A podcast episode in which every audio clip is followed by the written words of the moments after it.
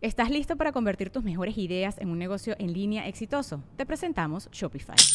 Tal vez no lo sabías, pero nuestro podcast More Than Mamis es un negocio y lo empezamos por supuesto para desahogarnos y hablar sobre la maternidad, no para convertirnos en expertas de ventas y del e-commerce. Así que sí, necesitábamos ayuda para vender nuestro merch y poner en marcha nuestra tienda. ¿Y cómo suena con Shopify? Llegó otra venta. Shopify es la plataforma de comercio que está revolucionando millones de negocios en todo el mundo. Ya seas un emprendedor desde tu casa o desde donde sea, Shopify es la única herramienta que necesitas para iniciar, administrar y hacer crecer tu negocio sin dificultades. Con Shopify puedo gestionar pedidos, envíos y pagos desde cualquier lugar, brindándote toda la información y estadísticas de tus ventas al detalle. Regístrate para un periodo de prueba con tan solo un dólar al mes en shopify.com barra sonoro, todo en minúsculas Ve a shopify.com barra sonoro para llevar tu negocio al siguiente nivel. Shopify.com barra sonoro. Las opiniones expresadas en este espacio son exclusiva responsabilidad de quien la emite.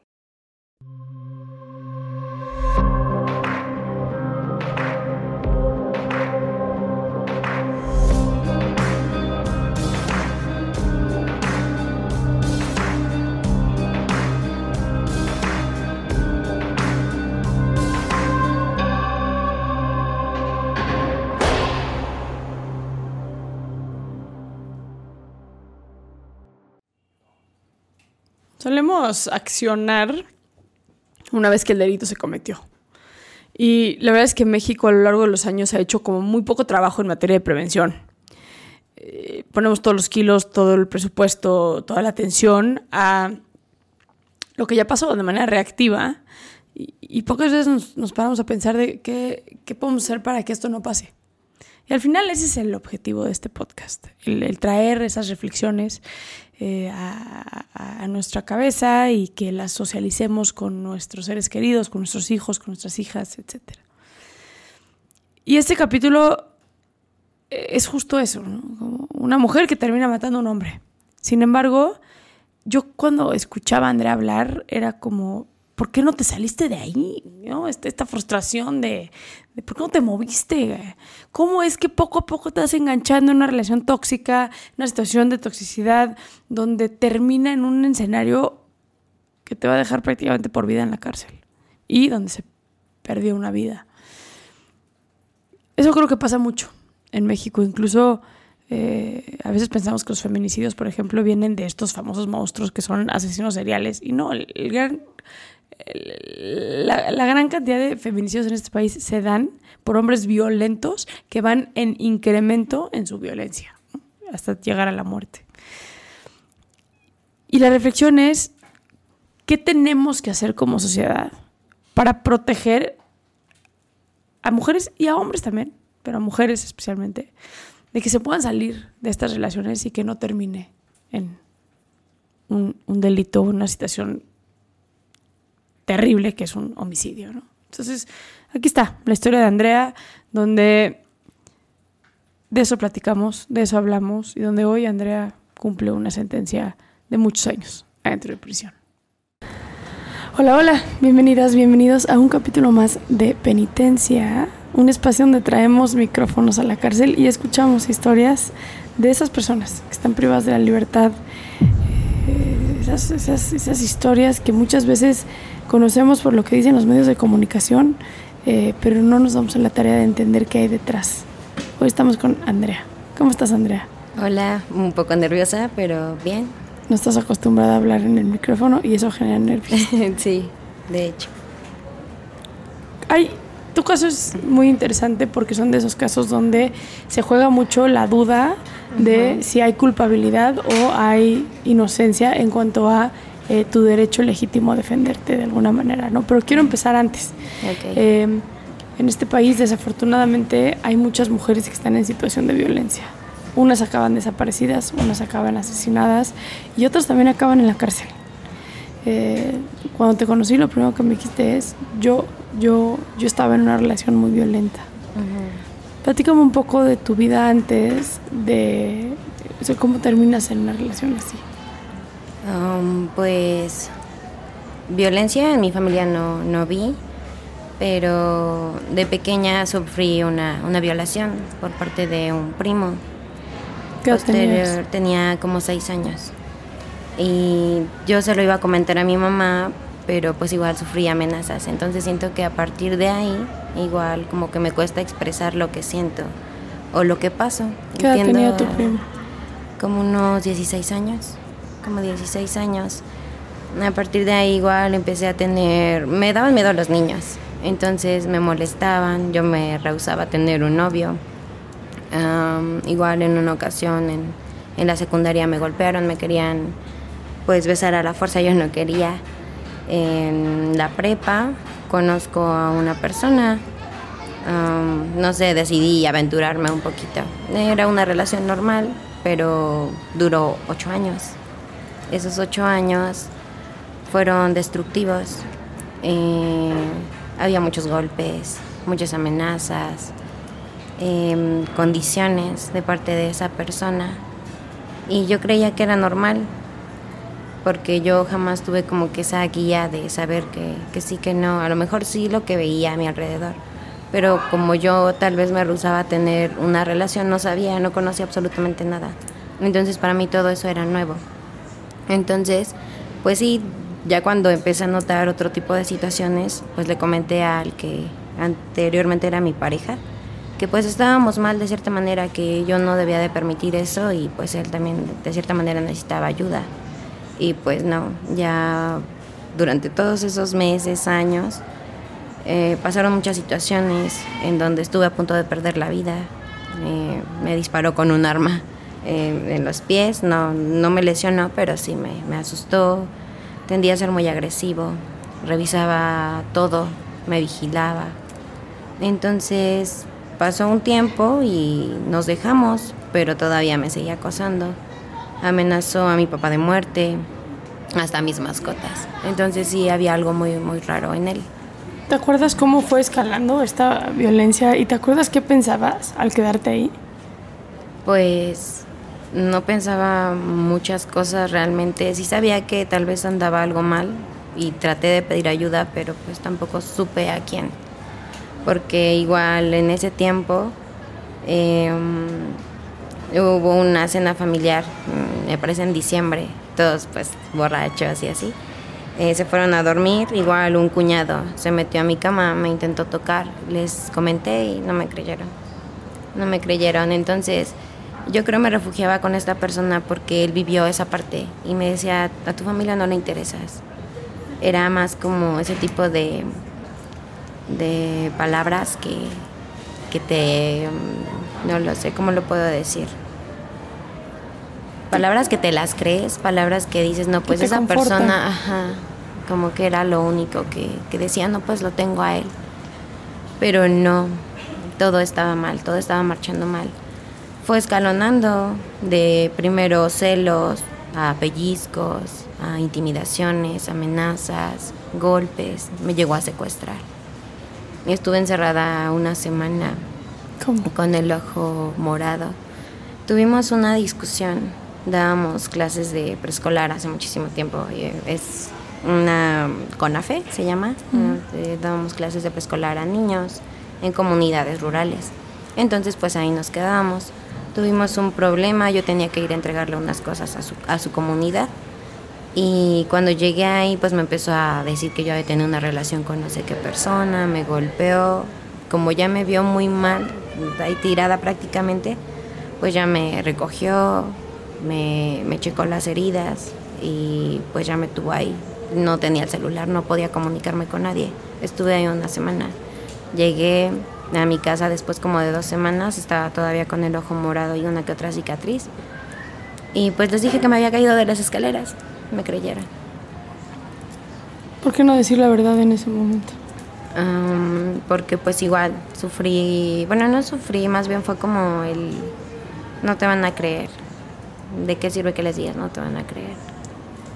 Y pues cuando después mi familia se enteró de todo, todo lo que estaba pasando, no lo creían. Porque pues realmente yo maquillaba toda la situación. Y hasta después que les empecé a mostrar evidencia, una que otra foto que llegué a tener, uno que otro mensaje, y pues ya fue cuando me, de cierta manera, pues se acercaron a mí, me dijeron que pues no, no estaba bien.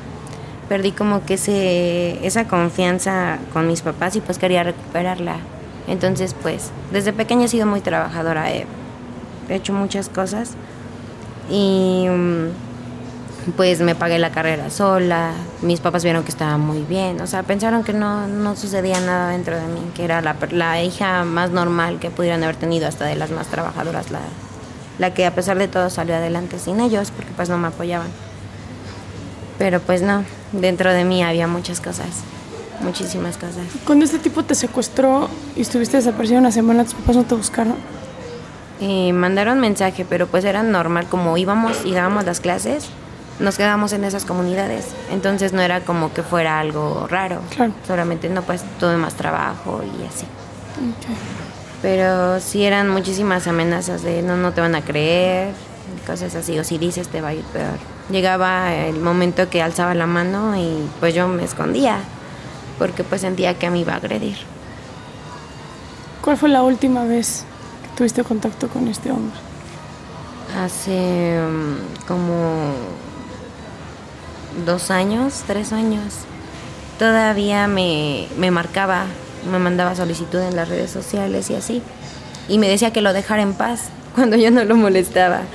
Porque pues él en sí fue el que me dejó, porque él ya tenía otra relación. Y jamás me di cuenta tampoco de eso. Entonces pues yo decía que era lo mejor que me había pasado. Bueno, sí, fue lo mejor de hecho. Pero pues no sabía que venían otras cosas. Y pues es a lo mejor como que consecuencia de, ¿no? De dejar pasar muchas, muchas cosas. Y mm, pues llega un momento en donde tal vez exploto, en donde tal vez digo ya no más. Y menos de una persona que creía que jamás me iba a hacer daño. Estás aquí por matar a un hombre, Sí, que no es este güey. no. ¿Cómo conoces a este güey? Lo conozco mm, aprox en el 2018. Eh, hablábamos de un anterior, de una pareja. Eh, tuvimos un detalle, íbamos en el carro, se enoja, me deja la deriva en la noche. Ajá, mi El, el maltratador, pues. Ajá. Él me, me deja ahí en la calle, no traía ni celular, dinero, nada. Y pues acerca un carro, me ofrece su ayuda, es en este caso la persona que muere. Y mm, pues a partir de ahí me dejó su número, pues obviamente a lo mejor por agradecimiento, lo, pues le mandé mensaje. Y empezamos a hablar y así, pero como amigos. ¿Tú cuántos años tenías? Yo tenía que 18, como unos 22 Ok. como 22. Y pues ya lo traté, pero perdía comunicación con él, cambiaba muchísimo de número. Entonces pasa como un año, es lo de, mm, no, se va a un proyecto a Baja California, él trabajaba en CFE. Y me comentan que se va a ir para allá y demás. Pierdo comunicación igual, como un año. Ya es en, cuando sale lo de, lo de la pandemia y a él lo regresan de Baja California, empieza a trabajar aquí en el estado. Bueno, él trabajaba aquí en el estado.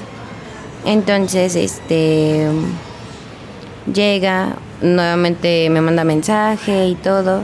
Pues yo le empiezo a contar, ¿no? Que si se acordaba de esa relación que llegué a tener, me comentó que sí, y pues le dije que ya había terminado. Pues obviamente me sentía mal, me sentía extraña después de ocho años. Pues sí, fue un duelo, de cierta manera. Entonces me costó desprenderme mucho de esa persona. Pues ya me ayuda, me aconseja de cierta manera. Y como me quedo sin trabajo, igual por lo de la pandemia, él me dice que hay vacantes en el suyo, pero que me tengo que cambiar de residencia. Yo no soy de aquí del estado, yo soy de Hidalgo. Tenía toda mi vida viviendo ahí hasta apenas tenía un año aquí.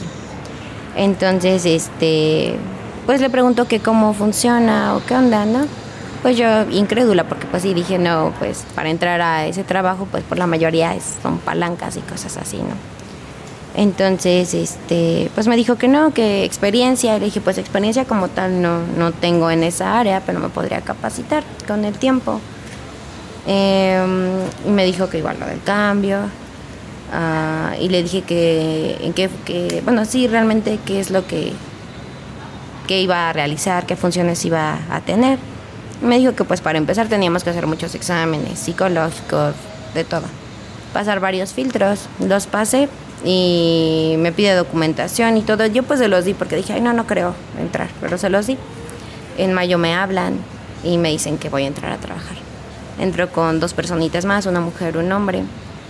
Pues empezamos a convivir y todo. Todo iba marchando muy bien. Ah, bueno, antes el acuerdo que tenía con él, porque yo le dije pues que obviamente sí le tenía que pagar la plaza. Y me dijo, no, es un préstamo tómalo como un préstamo. Yo he visto que pues eres una chica que trabaja, que va por sus papás, responsable y demás. Trabaja. ¿A qué te refieres con pagar la plaza? Solo para que la Eh, gente que no está viendo entienda. Ah, ok. Es que es como a lo que me refería, que lo llaman como lo llaman Comisión Federal de Electricidad, pero normalmente le dicen Comisión Familiar, porque se pasa plaza tras plaza tras plaza tras plaza. No entran personas que realmente lleguen con un título y aquí está, no. Es un sindicato y ahí pues solamente es por conveniencia, por quién tiene más, quién Es por, por cobrar la Sí. nómina, pues. Exacto, entonces él me dijo que a eso me refiero a lo de un préstamo, porque él tiene dos hijos, un hijo en su matrimonio real y otro extra. El segundo iba a entrar a la universidad y posteriormente cuando terminara, bueno, yo de inicio entré como trabajador temporal, me daban contrato cada 15, 20 días y así, me daban. y a partir de los 4 o 5 años ya me daban una base y yo podía meter a alguien. Ese alguien iba a ser el hijo. O sea, solo era un préstamo. Entonces pues ya entré, todo normal. Ahí en el trabajo la mayoría son hombres. Y mujeres sí, pero pues ya son más grandes. Y solo habíamos como tres chicas pues jóvenes, ¿no? Pero pues igual, lo mismo, si quieres ascender, pues mm, vulgarmente lo dirían, ¿no? Como pues mochete. Y así, acoso de esas personas. Pues a lo mejor le llegué a platicar a esta personita y me dijo, no, pues no le hagas caso. Pero yo no sabía que el acoso lo iba a sufrir de él. Me empezó a decir que no, que no le hablara a nadie. O sea, un poco tenías que acostarte o pagar o así para que... Pues como tal no me lo había dicho, eso fue hasta después. Hasta después que me dijo, no, ¿sabes qué? Ya el, el contrato no, no va a ser eso, va a cambiar un poquito. Y le dije, ¿a qué te refieres con eso?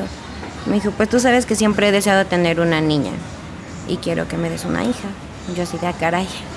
Dije, pues sí me quedé así como de, pues no, no habíamos quedado en eso, ah, no quiero ser mamá, lo quiero planear y pues menos con, contigo. O sea, sí te agradezco muchas cosas, pero pues no, no, no me late, no quiero eso, no quiero un futuro así. Y pues ya, según lo había entendido, eran altas y bajas, altas y bajas, tenía cambios de humor muy constante. Cuando veía ya estaba fuera de mi departamento, porque de Hidalgo me pasé a, vivir para acá. Entonces, este, ya estaba allá afuera, me estaba marcando. Me había hackeado mi cuenta de Facebook y la de WhatsApp. Quería ver a quién le hablaba, a quién no le hablaba. Me decía que yo era de él, que porque pues ya me había dado el trabajo. Él me decía que de lo de trabajo y lo de trabajo. Entonces pues ya así yo le decía que no, que tenía actitudes muy raras, que no era normal lo que él me pedía, que pues para empezar estaba más grande, a lo mejor no tiene nada de malo y existen relaciones de todo tipo, pero si una persona dice no es no. Entonces pues sí me confundía muchísimo. Cambiaba normal, después otra vez era un, era algo muy raro. Entonces pues ya pasó un tiempo, me golpea, me dice que no, que no salga, me prohíbe pues vestirme de cierta manera, me dice que no le hable a ciertos compañeros, me ¿Y no amenaza con el una trabajo. relación? No teníamos una relación. No, no teníamos una relación. Él estaba aferrado a que quería una niña.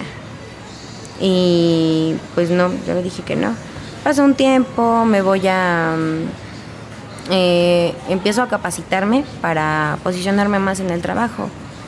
Entonces, pues soy malísima en matemáticas. Y dije, bueno, tengo una carrera, pero quiero otra. Eh, en específico, pues de electricidad, ¿no? Empiezo a buscar, pues algún curso, veo uno del, del Politécnico que imparte muy bueno. Y me inscribo ahí. Le comento y me dice, no, pues está muy padre, sí, chécalo. eh, los del sindicato ven potencial en ti, pero necesitas ya algo para decir, ¿sabes qué? Pues ya voy a avanzar. Pues me felicita todo normal. Él se va de vacaciones en noviembre, diciembre. Se fue como tres meses. Yo en ese tiempo entro al curso y pues no tenía comunicación con él porque hubo un lío. Pero pues... em, un lío, ¿a qué me refiero con un lío? Tengo que aclararlo, ¿no? Ah, bueno, este, esta persona era muy promiscuo. Eh, contrataba muchas chicas, escorts y demás. Y pues de hecho yo opté por contratarle para que a mí no me molestara. Yo le decía, sí, pero conmigo no. Entonces, O este, pues yo le tapaba todas sus infidelidades, le cubría ciertas cosas. ¿Y tú conseguías a Entonces, las chavas? eh, no las conseguía, pero pues era así como de, ah, mira, tal persona, porque ya las conocíamos. Del, íbamos en el carro de regreso para Hidalgo, porque pues me llevaba para allá, y pasábamos y me decía, mira, ella la conozco. Y así, nada, le llegábamos a dar un aventón y pues nos íbamos, convivíamos con las personas. Sí llegué a convivir con una, una que otra.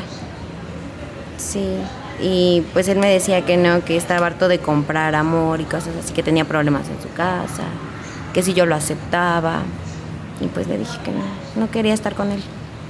Entonces eso fue lo que le molestó, que yo le dije que no. Y pues aferró más y más. Pero en esas vacaciones, este, pues se le ocurre a su esposa verle su teléfono y le mandé mensaje y pues ella creyó que yo era la amante. Entonces dije, ay no, o sea, sí tienes a otras personas, pero no, yo no quiero pasar cosas, ¿no? Entonces pues le dije, sabes que pues por tu seguridad y por la mía, porque la señora se puso muy, muy, muy loca, este, pues le dije que no, que no me mandara mensaje, pero pues igual.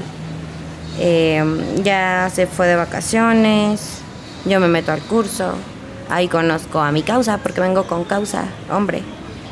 Y... Te voy a interrumpir un segundo. ¿Por qué, ¿Por qué seguías estando cerca de él si te acosaba tanto? ¿Por qué estaba con él? Pues es que era muy cambiante, me confundía. Me decía, no, es que a lo mejor sí tengo una manera muy distinta de pensar. Pero no, discúlpame, no, no, va a pasar. Entonces yo así de, ah, no, pues, pues sí, ¿no? O sea, ya lo entendió. Y ya cuando empecé a ver que de plano no, ya fue cuando le dije, no, ¿sabes qué? Mira, esto está mal, te voy a denunciar, mejor aléjate, lo bloqueé, lo veía en el trabajo, pero pues sí, me veía así muy mal. Una vez coincidíamos en los baños, me jaló y me dijo que porque lo había bloqueado, le dije que no, que él estaba mal, que lo iba a denunciar. De hecho, estaba una, un- una hojita pegada en el trabajo del acoso laboral y pues me iba a acercar. Pero ese día ya no pude, o sea, por una u otra razón siempre ponía mil pretextos para no, para no hacerlo, porque tampoco le quería hacer daño. Él en algún momento me había dicho que tenía antecedentes penales y que estaba terminando de firmar. Entonces que no ¿Sabes por qué quería. delito? Le pegó a un policía. Le pegó a un policía y estuvo firmando. Entonces yo dije, no, pues nada más, es cuestión de hablar. Las personas entienden hablando, pero no todas lo entienden así. Entonces, pues de cierta manera no, no le quería causar problemas. Lo había entendido, después no, y ya hasta el final fue cuando me dijo, ¿sabes qué? Quiero hablar contigo. Le dije, ok. Entonces ya fuimos, hablamos, me dijo lo mismo del trabajo.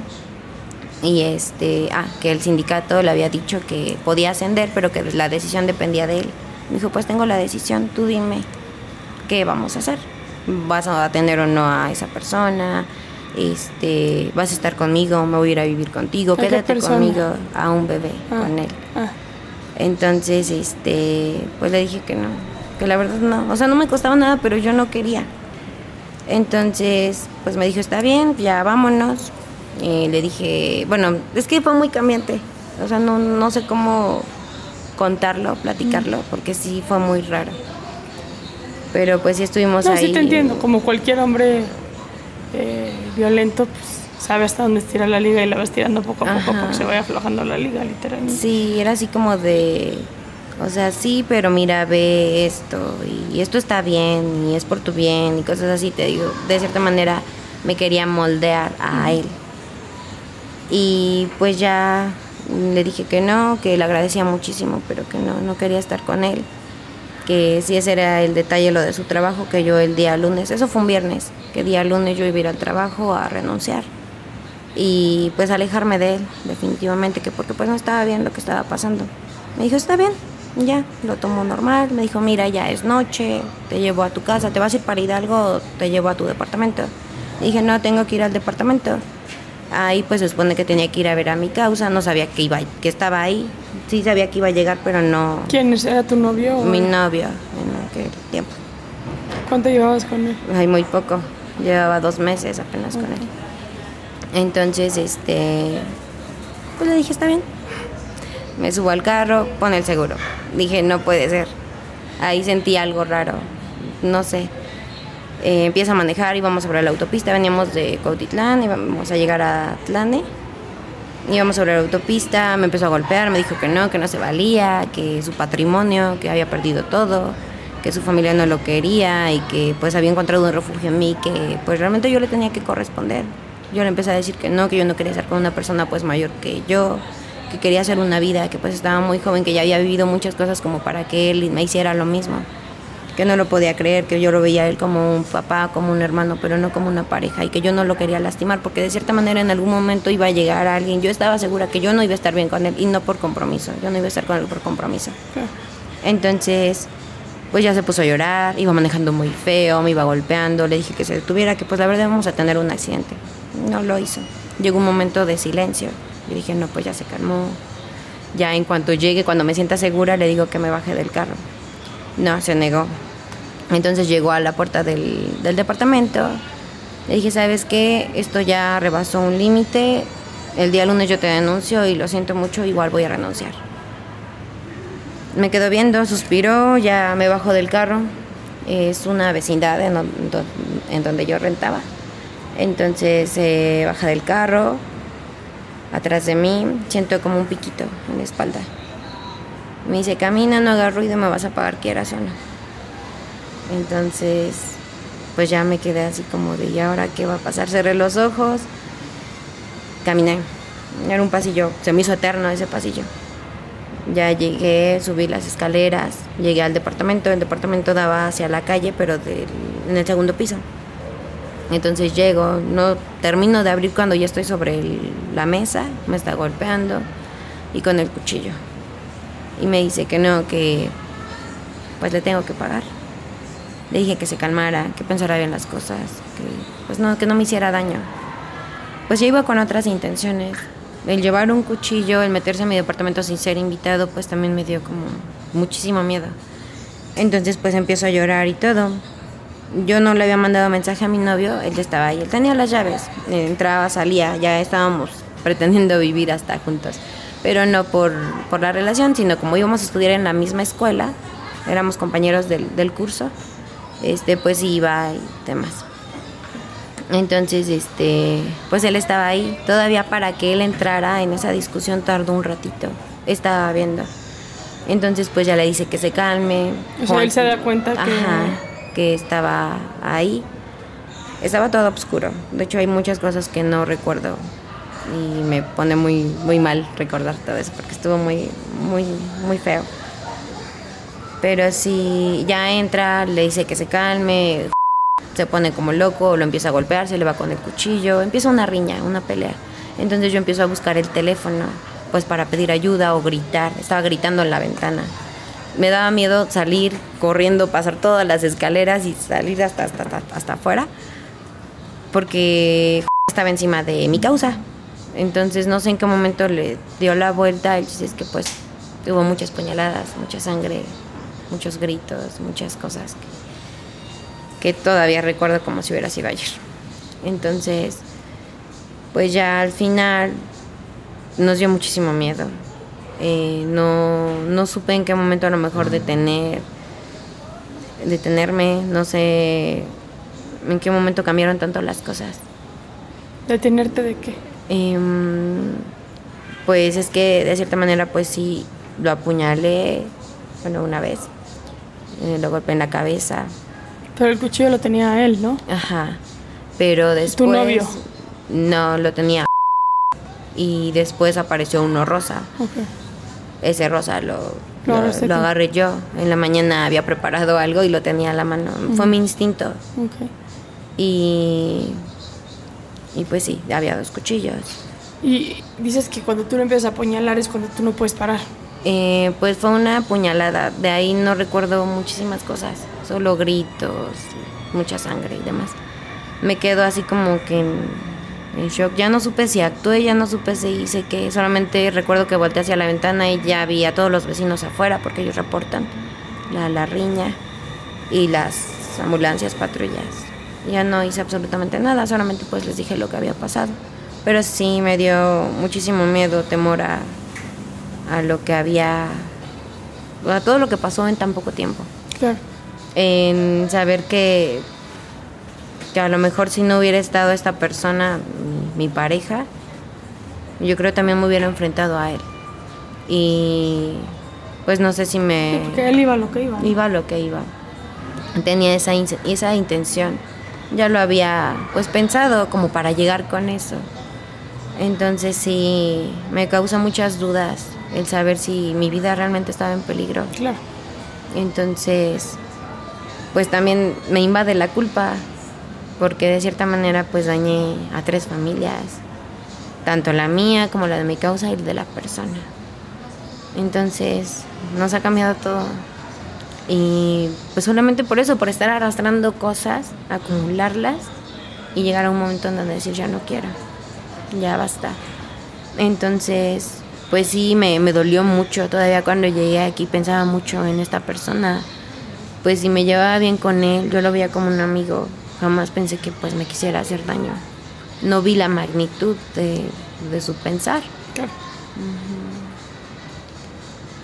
Entra la policía y te detiene. Y tú confiesas ahí todo. Eh, pues sí digo que hubo una pelea.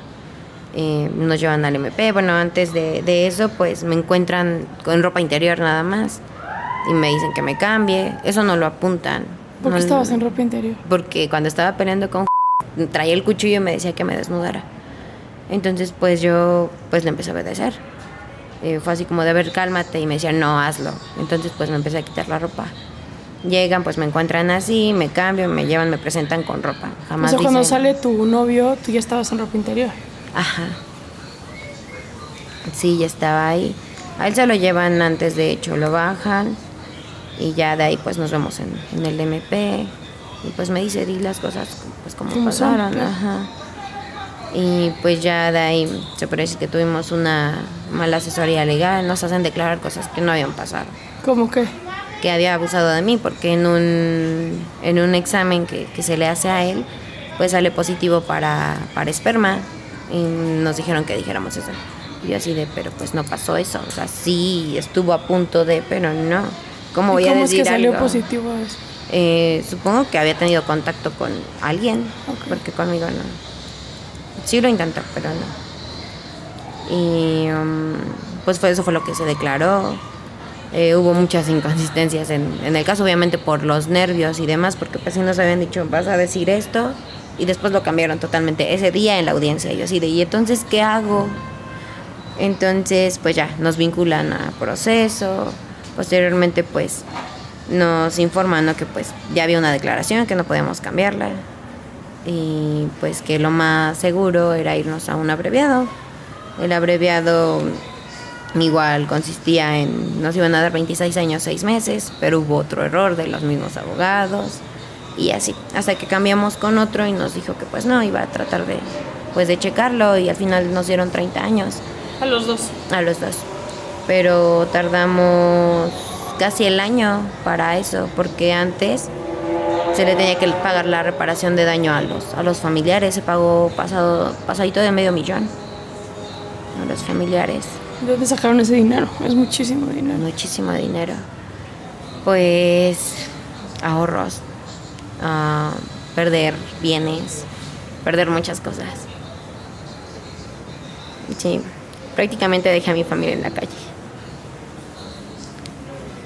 Y pues son cosas que a lo mejor pude haber evitado y no pude. No pude, no, no supe cómo hacerlo. Y cuando ya lo iba a hacer, cuando me había armado de valores, cuando sucede esto. Claro. Entonces, pues sí, hay muchísimos casos de, de ese tipo de, de situaciones en donde callar es lo peor que podemos hacer. El silencio al final de todo gana. Se apodera de ti y no sabes ni cómo actuar ni qué hacer. Tu novio lo detuvieron también. Ajá. Lo acusan de homicidio también. Sí. ¿Lo ves? No. No, él ahorita está pasando por una situación un poco fuerte. Em, cuando yo lo conocí, am, sabía que fumaba marihuana, pero hasta ahí. Y él me había dicho, no, pues en algún momento fui drogadicto, pero ya salí de, de eso. yo no sabía nada de las drogas, absolutamente nada. Crecí en un pueblo, se podría decir, en un lugar pues muy tranquilo. Entonces sí escuchaba, pero jamás había visto eso, jamás había tenido contacto con una persona así. Entonces pues ya llegamos aquí, mm, sí nos escribíamos cartas, pero no sé nada de él después de un tiempo, empiezo a ver el comportamiento de aquí de muchas chicas. Entonces pues veo, ¿no? Como que cosas raras entonces cuando lo miro en la audiencia veo sus dedos manchados y pues le pregunto, ¿no? Que aparte de, marihuana, ¿qué otra cosa consume? Y me dice que piedra. Mm, igual, aquí entendí que esa droga es de las más feas que puede existir. Entonces pues en deuda, es un caos, un caos, un caos. No sé nada de él. Quiero tratar de ayudarlo, pero tampoco puedo porque tampoco él se presta para, y no sé si sea lo indicado, siempre toda mi vida he tratado de ayudar a las personas y a mí no me ayuda. Claro.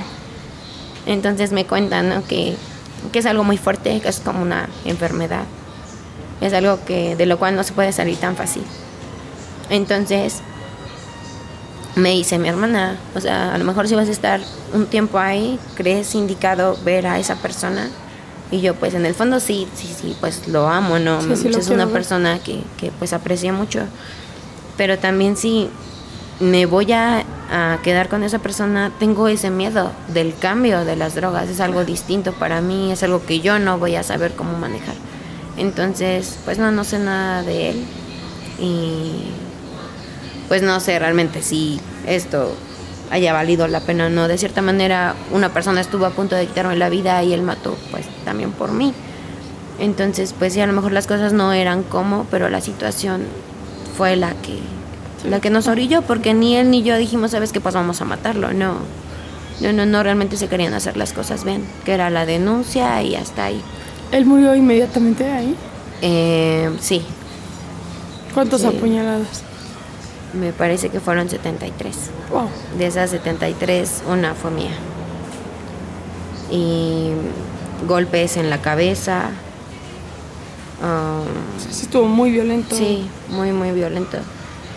Ahora, igual de lo que yo tengo duda es que si mi causa en ese tiempo, de todo lo que pasó, estaba en sus cinco sentidos. O si estaba O si estaba drogada. Porque fue muchísimo. Entonces son cosas que yo tampoco he podido resolver porque le he preguntado y pues no lo sé, no sé absolutamente nada. Entonces sí, pues de cierta manera, ¿no? pues afronto eso, que, que pues sí, pues de cierta manera murió una persona, pero no era mi intención hacerlo. Mi, mi intención jamás fue hacerle algún daño, ni mucho menos tampoco a mí. ¿Qué sentencia tienes? 30 años. 30 años, pero como es abreviado, tengo que compurgar al menos la mitad, que son 15 años. ¿Tú, tú sientes merecer estar en la cárcel? Mm, no lo sé. Una muy buena pregunta. O sea, por el delito sí, porque sé que pues la vida, la libertad es de lo más hermoso que podemos tener. Pero muy en el fondo no, porque yo sé que no lo quería hacer. Yo sé que él de cierta manera me yo y no le estoy echando la culpa, es una culpa compartida. Porque mm, no debieron de haber pasado muchas cosas. Entonces, siento que no, que merecería una oportunidad de hacer las cosas. ¿En algún momento se consideró eh, la violencia la cual eh, él te había puesto durante todo el acoso y demás eh, para tu sentencia? Pues no creo, solamente fue una negociación con el MP y los familiares, el darme una mínima, pero real no, no nunca supe si, si se les dio a entender a los familiares el por qué. Me quedé de hecho también con muchas dudas, porque pues obviamente a lo veían de una manera, como un padre, como un esposo, pero jamás se imaginaron que tenía a alguien, pues, ocasionándole tantas cosas. ¿no? Claro. Entonces sí, no, no creo que lo hayan tomado en cuenta. Porque de ser así, pues tal vez hubiera sido menos tiempo, así como un homicidio, pero no calificado, porque lo ponen como alevosía y ventaja. Porque pues somos dos personas y, y pues sí. Aún cuando fue en tu casa. Ajá. Igual tampoco se consideró que fue, ¿cómo se le llama? Allanamiento de morada. Porque pues sí, se metió sin un consentimiento. Llegó directo a agredir. Pero no, no nos acreditó eso. Sí nos dicen que es una legítima defensa, pero excesiva. Y pues sí, real fue excesiva.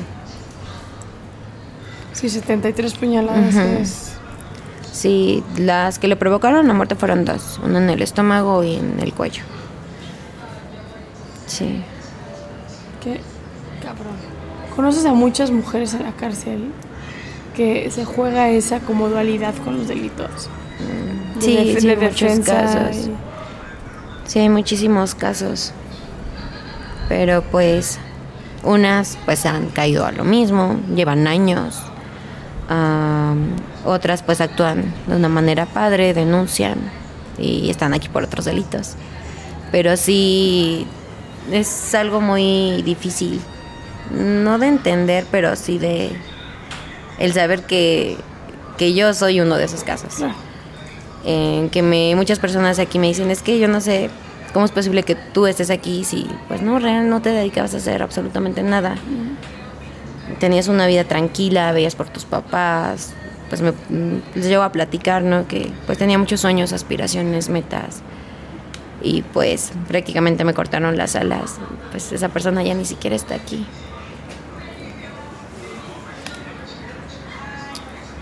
¿Te arrepientes? Sí. Y no. sí, porque pues prácticamente arruiné mi vida. Y no, porque sé que lo conocía y sé que me iba a hacer algo. Sabía que me iba a hacer algo. Ya sentía yo esa violencia, esa mirada que cambiaba tanto. Yo huía de él, me escapaba. Prefería, no sé, poner a lo mejor como que muchos pretextos y irme siempre con mi papá. El único lugar que podría encontrar seguro es con mi papá. Y de hecho hace poco él me lo dijo. Mm, Estábamos hablando de los años. Y me dice, no le dije, no pasa nada, yo estoy bien, tengo que echarle ganas, el tiempo pasa. Me dijo, es que sí pasa. Porque yo como padre te, debí de haber escuchado y tú jamás me tuviste confianza. Tal vez yo te, pude haber dicho, sabes que hay que hacer las cosas así y las cosas no se hacen a tu manera. Dije, es que como tal yo no pretendía hacerle daño. Solamente pues quise a lo mejor pues ya respirar. Porque sí, tampoco me costaba nada dejarlo pues herido. Pero pues sí, era una cosa muy, muy feo. Me decía muchas cosas raras. Se limitaba a decirme que, que era una tonta, que mi familia no me quería.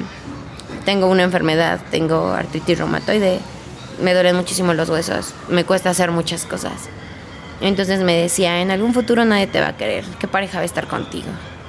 Am, eres una tonta, palabras así que a lo mejor me las creí y aquí he escuchado cosas muy distintas. Entonces he empezado también a aceptarme como, como persona y a pesar de que a lo mejor los días aquí son rutinarios, todos los días aprendemos algo nuevo. Siento que estoy aquí para aprender muchísimas cosas, muchísimas cosas que jamás vi. Entonces, pues, arrepentida, sí, sí, sí lo estoy, porque debí de haber actuado de otra manera, pero tampoco sabía cómo hacerlo, no sabía si me iban a creer, porque venía con tantas cosas desde pequeña que me daba miedo. Sí, no, no era la primera vez que no te iban a creer, ¿no? Gracias por platicar hoy con nosotros. Estoy segura que hay muchas mujeres que están en situaciones muy parecidas a las tuyas. Y creo que contar y visibilizar estas historias eh, es muy importante. Gracias. Gracias por Gracias. platicar hoy con nosotros. Vale.